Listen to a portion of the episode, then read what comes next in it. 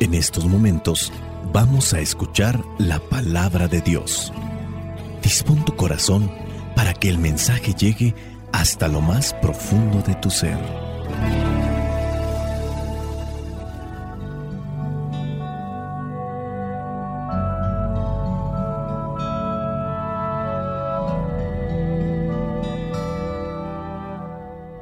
El Evangelio que la iglesia nos presenta para el día de hoy corresponde a Mateo capítulo 11, versículos del 16 al 19. Dice así, ¿a qué compararé la gente de este tiempo? Se parece a los niños que se sientan a jugar en las plazas y gritan a sus compañeros. Tocamos la flauta, pero ustedes no bailaron. Cantamos canciones tristes, pero ustedes no lloraron. Porque vino Juan, que ni come ni bebe, y dicen que tiene un demonio.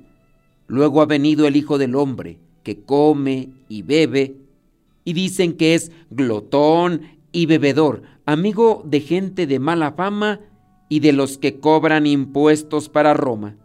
Pero la sabiduría de Dios se demuestra por sus resultados. Palabra de Dios. Te alabamos, Señor.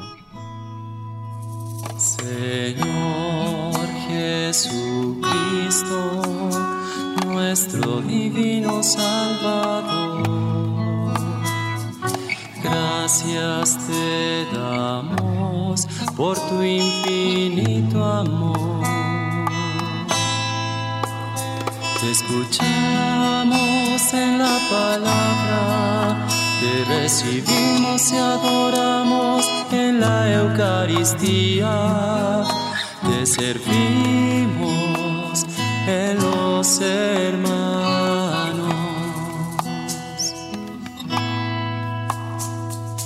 Que seamos misioneros como lo quieres tú. Enseñando los hombres el fuego de tu amor. Podemos ser nosotros o podemos encontrarnos con personas inconformes con todo.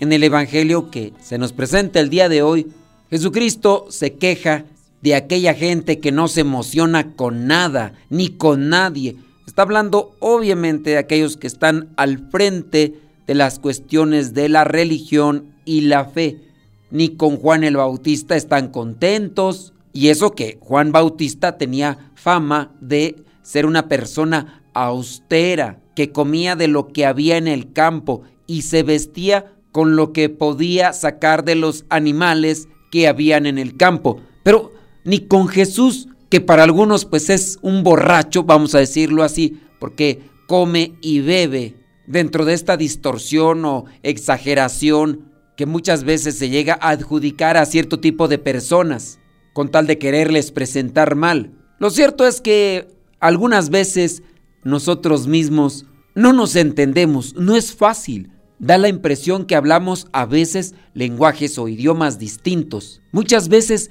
en nuestro juicio estamos queriendo mirar con lupa lo que los otros hacen y miramos con lupa los defectos principalmente para mirar los más grandes. Es cierto que cada uno tiene su manera de pensar, pero eso no nos debe de llevar a encerrarnos en nosotros mismos.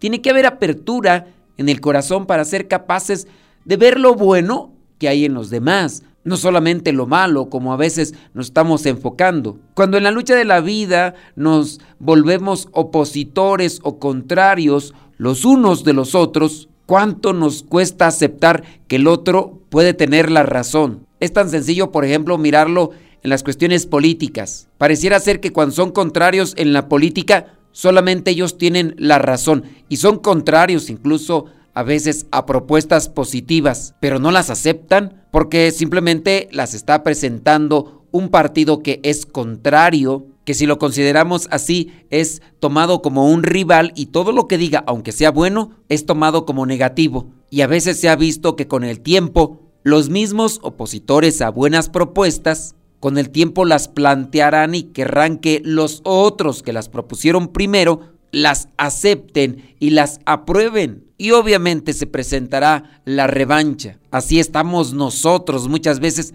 dentro del ambiente moral y espiritual. Aquí en el reclamo que está haciendo nuestro Señor Jesucristo hacia estos judíos renuentes de lo que es ese mensaje que está compartiendo, les pregunta, bueno, pues ¿qué quieren? O sea, viene alguien muy austero, no lo quieren. Viene alguien que tiene convivencia con los demás, tampoco lo quieren. Entonces, ¿qué están buscando? Estas confrontaciones no solamente en cuestión de política, también a veces en la familia. Alguien dentro de la familia está proponiendo cosas positivas, constructivas, pero aquellos que están dominados quizá por el resentimiento, la envidia, comienzan a mirar o a poner los peros, empiezan a inventar todas aquellas cosas negativas. Hay que aceptar y hay que darnos cuenta que muchas veces nosotros queremos tener siempre la razón y no aceptamos que el otro pueda ofrecernos algo positivo. Qué difícil es construir una vida o una familia así.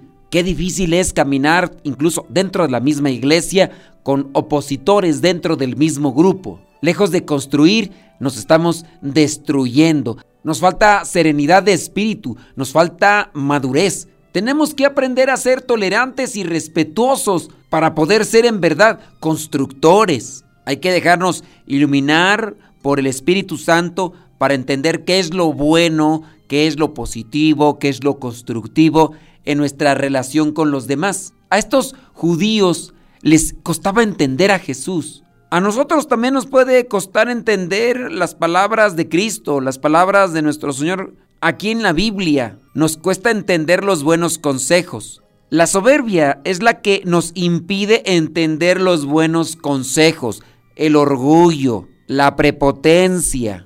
Y este debería ser un examen de conciencia que hagamos todos los días. ¿Qué tanta madurez tengo en mi vida? Porque puede ser que en años sea más maduro, por no decir más grande. Pero a veces, entre más grande, más caprichoso. Entre más grande, más orgulloso. Entre más grande, más soberbio. Y si a eso le agregas una incongruencia de nuestra vida, puede ser, por ejemplo, que yo siendo religioso, ante ciertas circunstancias de la vida, me comporte de manera soberbia, orgullosa, altanera, prepotente, egocéntrica. ¿Qué va a decir la gente? Oye, ¿por qué ese religioso, por qué ese consagrado es tan prepotente, tan soberbio? Que ciertamente lo soy. Trato todos los días de trabajar en eso. Sus comentarios me pueden ayudar mucho para orientarme. Pido a Dios humildad para poderlos leer con el corazón.